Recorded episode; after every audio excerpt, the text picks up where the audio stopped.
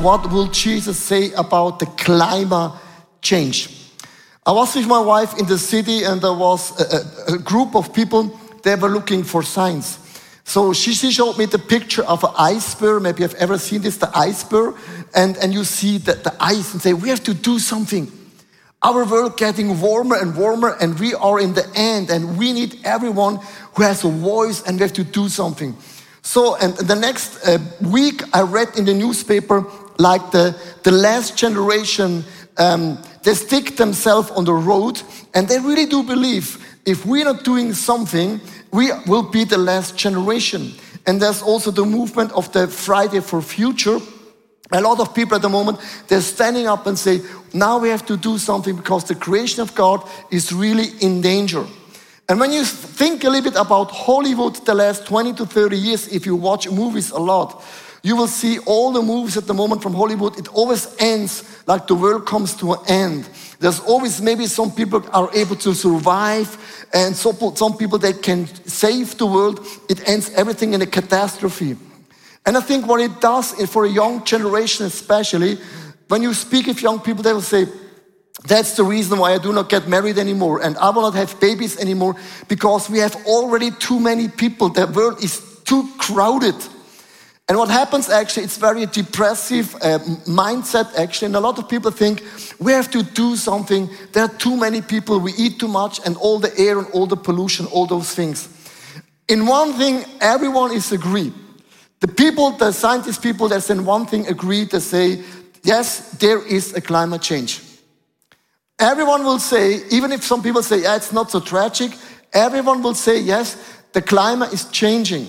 But the question is is the change something that even human beings and animals we're able to cope? We're able to find a way to win?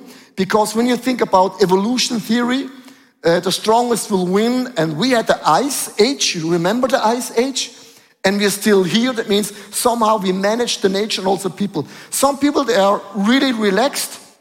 And some people getting very nervous. I'm not sure if you're relaxed or maybe you are super nervous.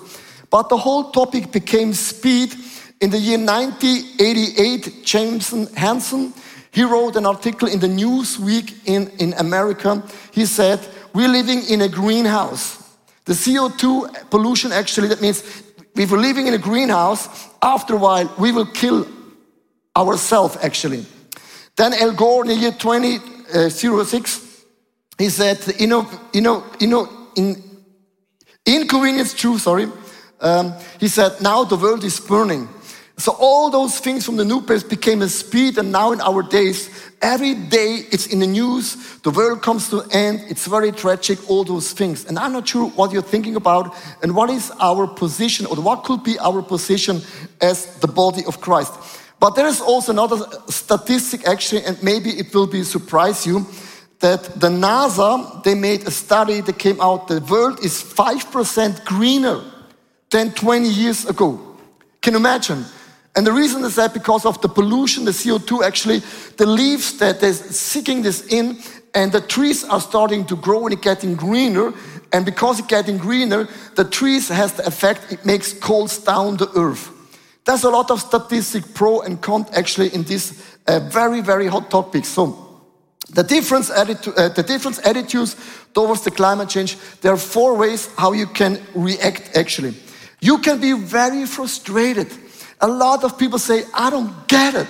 We have to do something. We have to say something. We are the last generation. There's no big future. They're really, really frustrated. Another people will say, um, we are indifference. That means ah, we are relaxed because it's not my topics. I don't care. As long as I live, what happens after me, I don't care. There's a lot of people that will say, but, but the evolution theory, that means we will survive somehow. It's always that the word, um, the, the survival of the fittest, that will say it's not a big deal. Then there are people that are absorbed. I mean, you know, um, in China, 1.4 billion people are living. In India, 1.4 billion people living there. And I was there because I can travel around the world. And I've seen, it's, it's like in the Western community, will say, but everyone has food. Everyone can go to the grocery store. But when you're going to India, for example, there's a lot of people, they're starving and they do not have food. And if they have a bowl of rice for six people, they are super happy.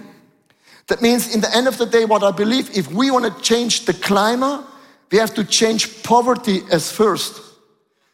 Because you cannot change the climate, and a lot of people they're starving and they do not have anything to, to eat actually. And going green, for example, I, I think going green is a good thing actually. But sometimes we just paint McDonald's to green, and we think, oh my gosh, now the food is healthy. You can paint a lot of things. You say, oh, we I drive electric car. Where do you get the battery? Ah, from Argentina. Ah, what's about the lithium? And all those things. I think going green is, is good, but there's also a flip side. I tell you what is the flip side. In, I was in Sri Lanka and I spoke with the people. I've never seen a poverty like this 60 to 80% inflation in one year. And I said, What happens? And you can Google that actually. They said, like a year ago, the government made the decisions to ban all the fertilizer from China. So the farmer, the farmers, that's their job. They said, if you do this, we're not able to supply all the people the food. And the, the government was not listening. They banned the fertilizer from China. And when the harvest came, they had only half of, of, of the production like a year ago. And people started to starve. And inflation took place. And people said, we did actually the, the wrong thing.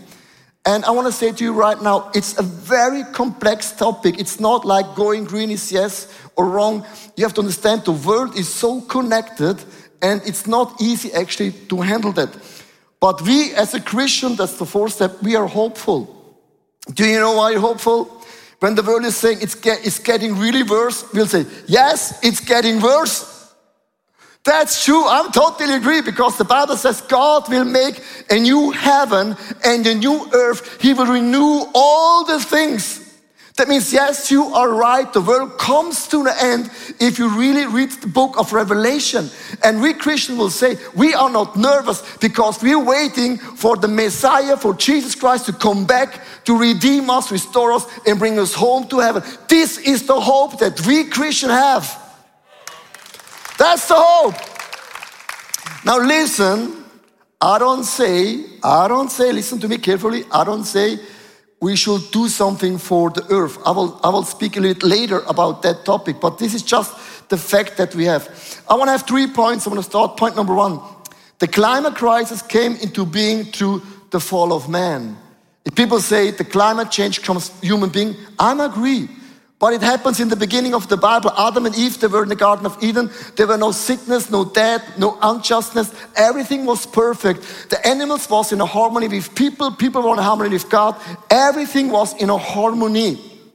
But when Adam and Eve sinned, the whole challenge and problem started actually in Romans chapter 8, verse 22 to 23. And I like when Paul is saying, we know.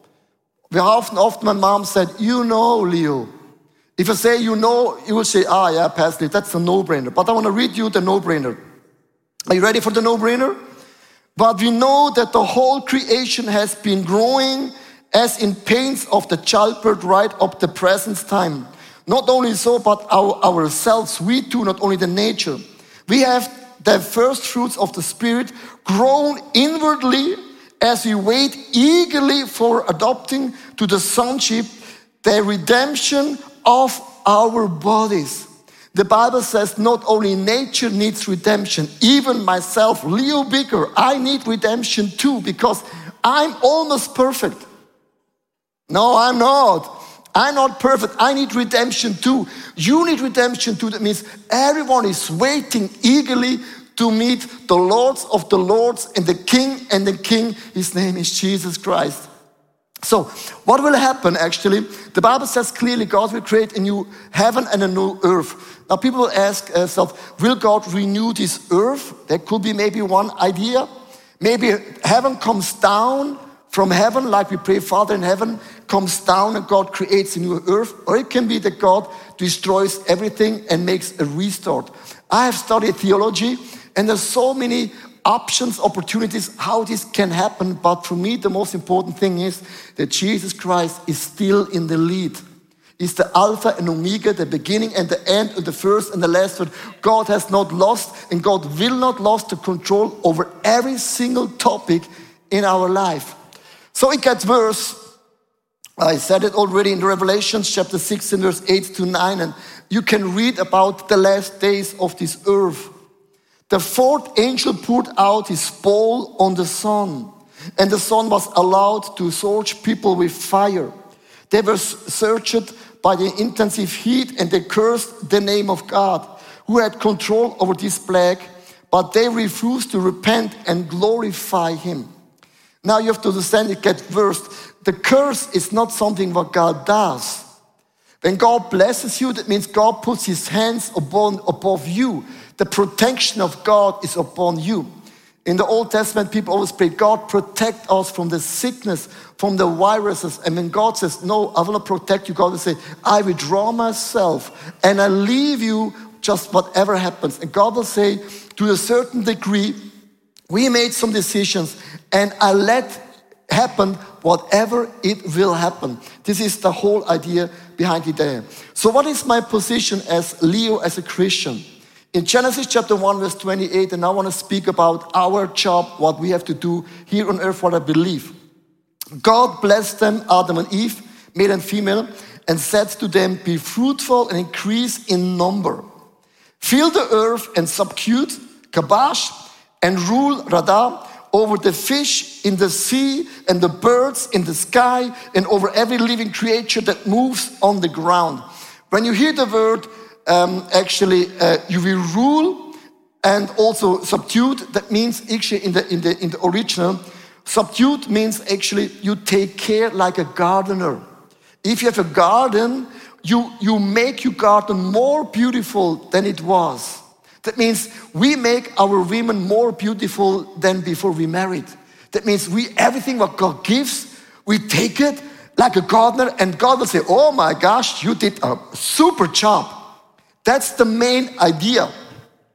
And rule radah means you protecting like a shepherd protects all the sheep.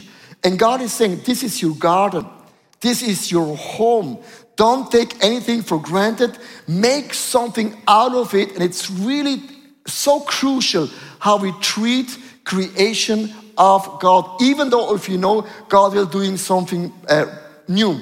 So I play golf once a week because I'm very good actually. And now I'm okay. So here's a picture of playing golf. When you play golf and you hit the ball, you hit out a piece of grass. This is normal. A good player is also like a divot, like bash, a divot. If you're not a good player, you will not damage the, the green actually. So, but there's a divot. And there's one rule when you're playing golf. If you make a divot, you take the piece of grass. Sometimes you have to walk 10 meters. You pick up the grass. You going back and you put this divot into the ground and you put the foot like this and you say, from now in one week, it will be recovered. Because this golf course doesn't belong to me alone, it belongs to you and you and you. That means if you're playing one week later, you want to play on a perfect green. This is the idea how we handle actually this planet Earth. Respectful, we, we do whatever we can do actually in our world. Have you ever seen on social media the picture? And, and I understand what those people want to say. There is a, a, a horse, a dog, a bird, and he is a complete idiot. And the idea is actually, of course, what a lot of people will say we have, we have too many people, it's too crowded. And your footprint, it's, it's, it's too big actually, and we don't, we have too many people. That means you should live neutral, that your life has no effect of anything. But I understand what you're saying about plastic and all those things, but we are the creation of God. And God puts us here on earth to enjoy everything what God has given here on earth. Uh, David Graber, I'm not even sure if you meant, uh, uh spelled that name like this. He wrote in the year 1989 in the LA uh, Times, and this is very crucial how people think in our days. I know that social scientists remind me that people are a part of the nature, but it isn't true. Somewhere along the line, about a billion years ago, maybe half that, we quit to contract became a cancer. We have become a plague upon ourselves and upon the earth. It is uncommonly unlikely that the development world will choose to end its origin of fossil energy consumption. And the third world is suicidal, suicidal consumption of the landscape. Glad you can read it here. So, oh my gosh. So until such time as the Homo sapiens should decide to rejoin the nature, some of us can only hope, now it comes the sentence, for the right virus to come along. With other words, they're saying we are too much. They're saying animals are better than people. It's too crowded. And the footprint of carbon, have you ever heard about the footprint of carbon? If you're flying, that's the footprint of carbon. If you drive the car, footprint of carbon. And this is a very dangerous idea in my point of view because we are the creation. God formed us and we should enjoy everything what God has given, but we should treat the earth, the nature with, with the respect like a golf course. So why do we have this challenge? And I believe the key word is found in Luke uh, chapter 12, verse 15. Then he said to them, Watch out, be on your guard against all kinds of greed. I think the reason of everything is our greed heart. Life does not consist in an abundance of possessions. And I think the reason why we do not treat earth and the nature with respect is we have a greedy heart. And greed is something that everyone has to fight against it. And there's some reason what greed leads to. Greed leads always to poor treatment of God animals. And I'm a farmer boy I know what I'm talking about. Don't, don't, be, don't think I'm just a pastor. My, my whole family coming from a farmer background. And I know how to treat animals and the land and everything. And sometimes in some nations, we treat animals respectless. We feed them with things, it's not healthy. And the Bible says in Proverbs chapter 12, verse 10, the righteous care for the needs of their animals, but the kindest act of the wicked are cruel. And another thing is our the poor management of land. Land is also a big resource from God Almighty, the land. Can you put the next slide? The land. In Exodus chapter 23, verse 11, the Bible says, check out what God is saying. But during the seventh years, let the land lie uploaded and unused. The land needs a Sabbath too. If you reproduce every year something in your land, you will kill the land.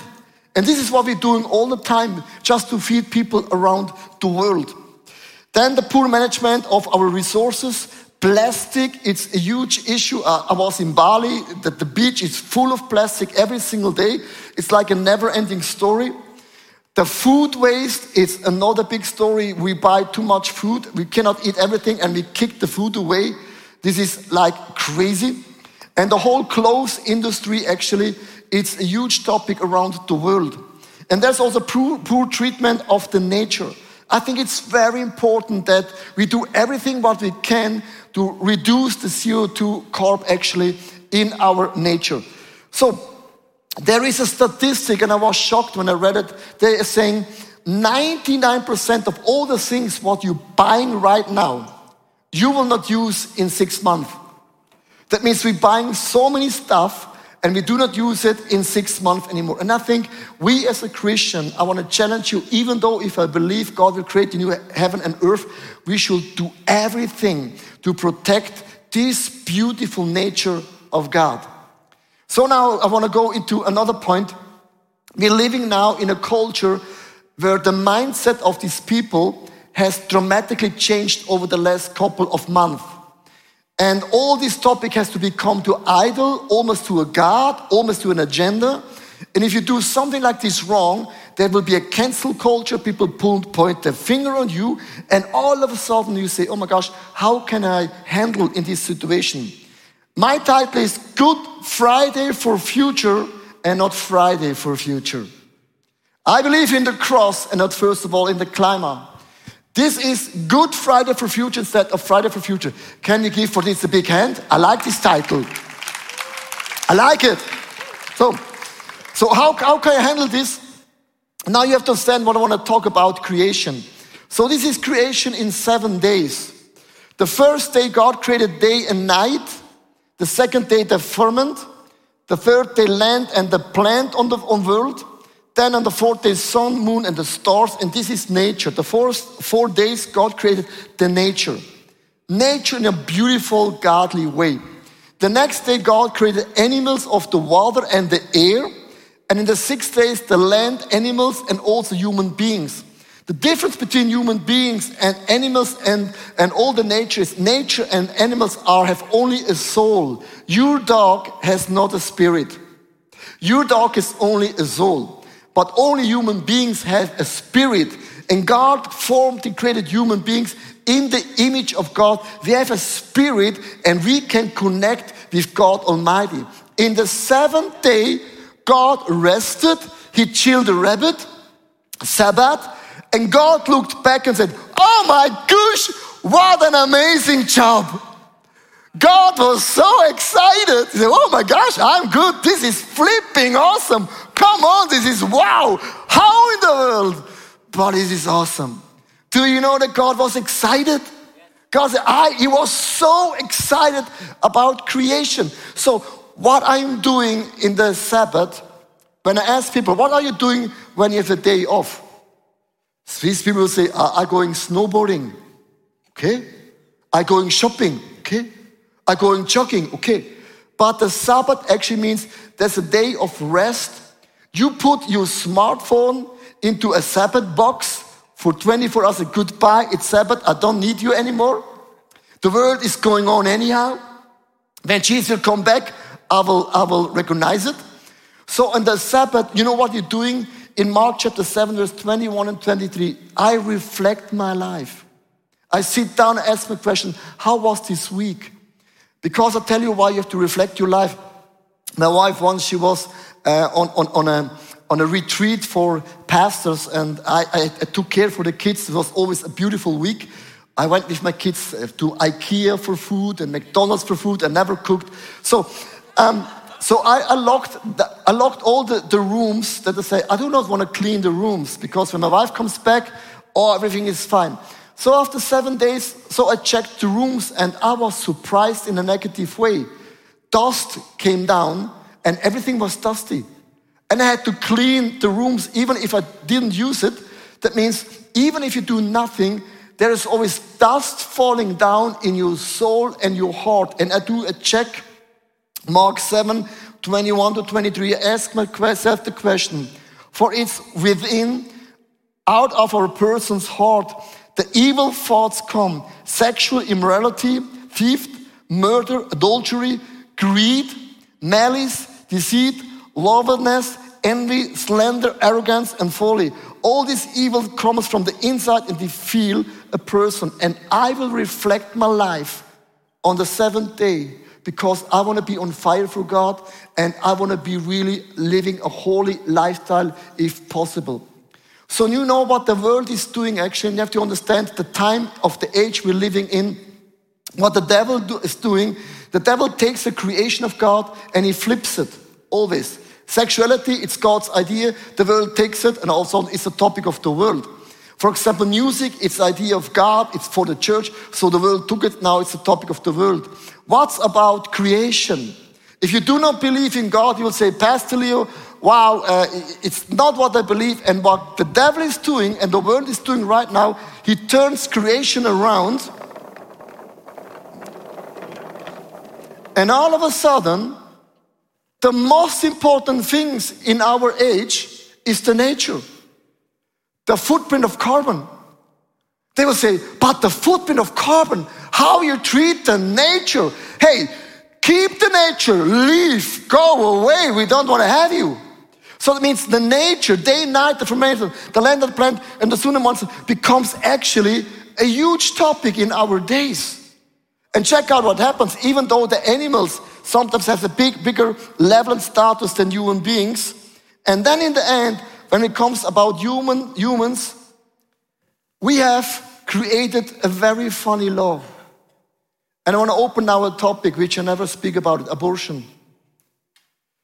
If you have aborted a child, I will not blame you. There's always a story. There's always a reason, and I do not know your reason and your story. I want to have a big respect. There's always a new start. But you know, it's not the easy way when you abort a child. But in our days, the people say, it's, it's my body, it's my choice. And God is here and say, What in the world are you doing? I want to speak about the challenge which I see from the Bible. In the beginning, God is saying God created male and female for a marriage, and sexuality is like in a marriage. And God is saying, if you have sex in this beautiful border, then nothing can happen. If you have a baby, it's a baby in your family.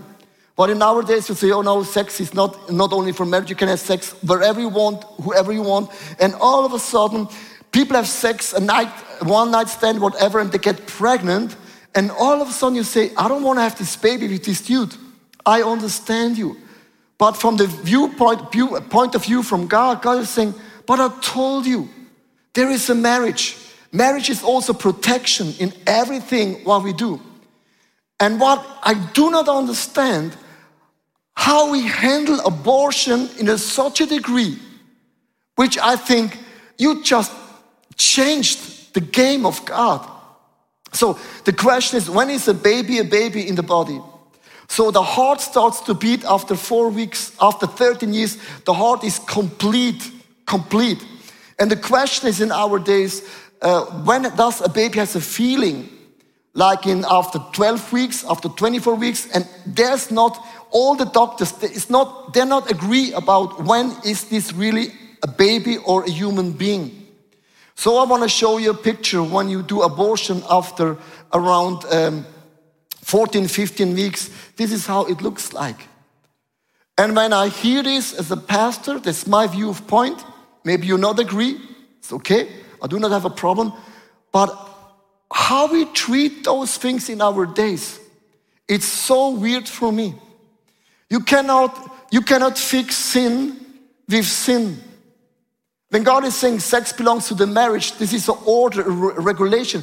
And if you do not do this, we sin. And now, because of sin, we make it even worse. And we want to fix sin with sin, and it doesn't work. And I do not want to blame anyone. But this is happens. We treat the nature higher than abortion, the animals higher than abortion.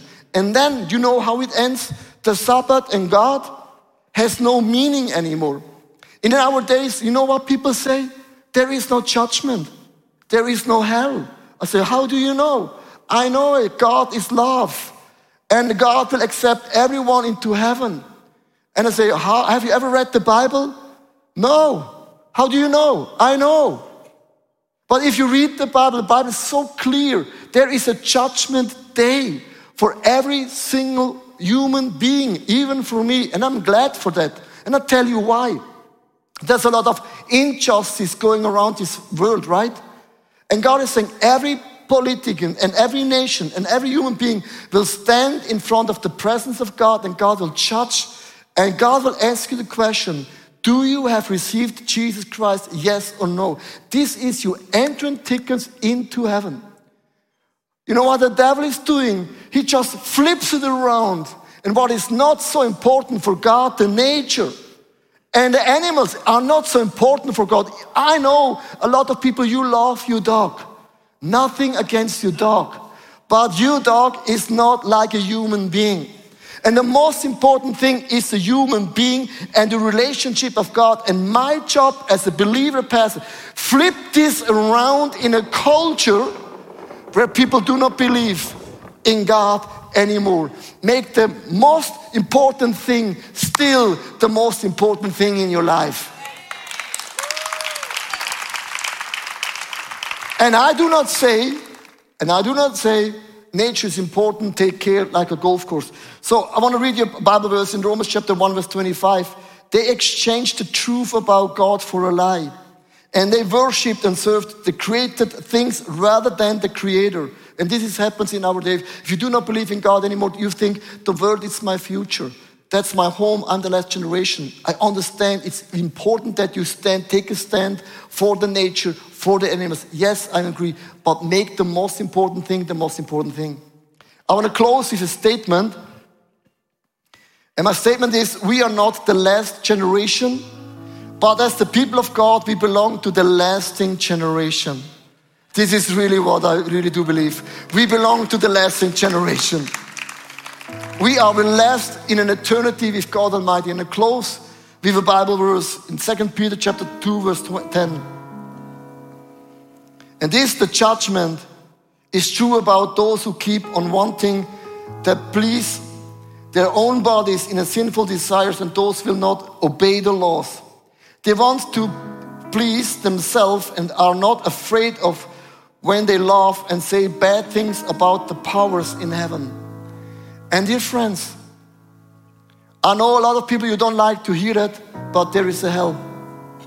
And hell has not changed. Hell is a place where you make a decision. I do not want to be together with God. And God will respect your decision. And when I hear all those things, what's going on about the gender, I cannot be silent anymore because the people have crossed the line. I do not have a problem. I have a lot of friends. I have friends, they're homosexual. I have never judged them. I've never put my finger on them. I have close relationship. But you have to stand the time of age they're crossing right now a line, going further and further away from the truth of God. And the same thing when it comes about the climate change. They put the focus away from God. That nature becomes God, idolatry. But my God is my God. And I want to ask you the question Do you know when you're dying that you belong to God? Do you know for sure I am saved? I want to ask you to stand up for a moment live on the migrant churches. And can you close your eyes for a moment? And I would love to invite you right now. Maybe you're here, you say, I want to hand over my life to Jesus Christ. I've never given my life to Jesus. Or maybe you're backslidden Christian and you're not sure if I'm dying tonight, I'm not sure if I will be together with God. And I want to give you right now the opportunity to make Jesus Christ as your Lord and Savior. You can say, God, I made this decision here on earth. And all the eyes are closed. I will pray a, a sentence, and you can pray this sentence wherever you are. Say, Dear Jesus, thank you so much for my unique life. I have sinned and I have failed. I have disappointed so many people and even though myself. I really need your forgiveness. I will receive your forgiveness. And I will make you as my Lord and my Savior. Please lead me and guide me. Bless me and protect me. I want to be yours forever. Hey, thanks for watching. Hey, our passion for people is that we see them grow in their relationship with Jesus, live fearlessly, and influence their people and the surrounding in a positive way. And if you would like to be part of that vision, we thank you so much for your financial support because that would make it possible. I hope that this message spoke to you really. And if you don't have subscribed to our channel, please do this. And it's always a big blessing. Maybe you know some people in your neighborhood or in your friendship, say that podcast could be a very well cool thing. Just share the link because it's pretty, pretty easy. And I'm looking forward to see you again. Tune in and God bless you and see you soon. Bye bye.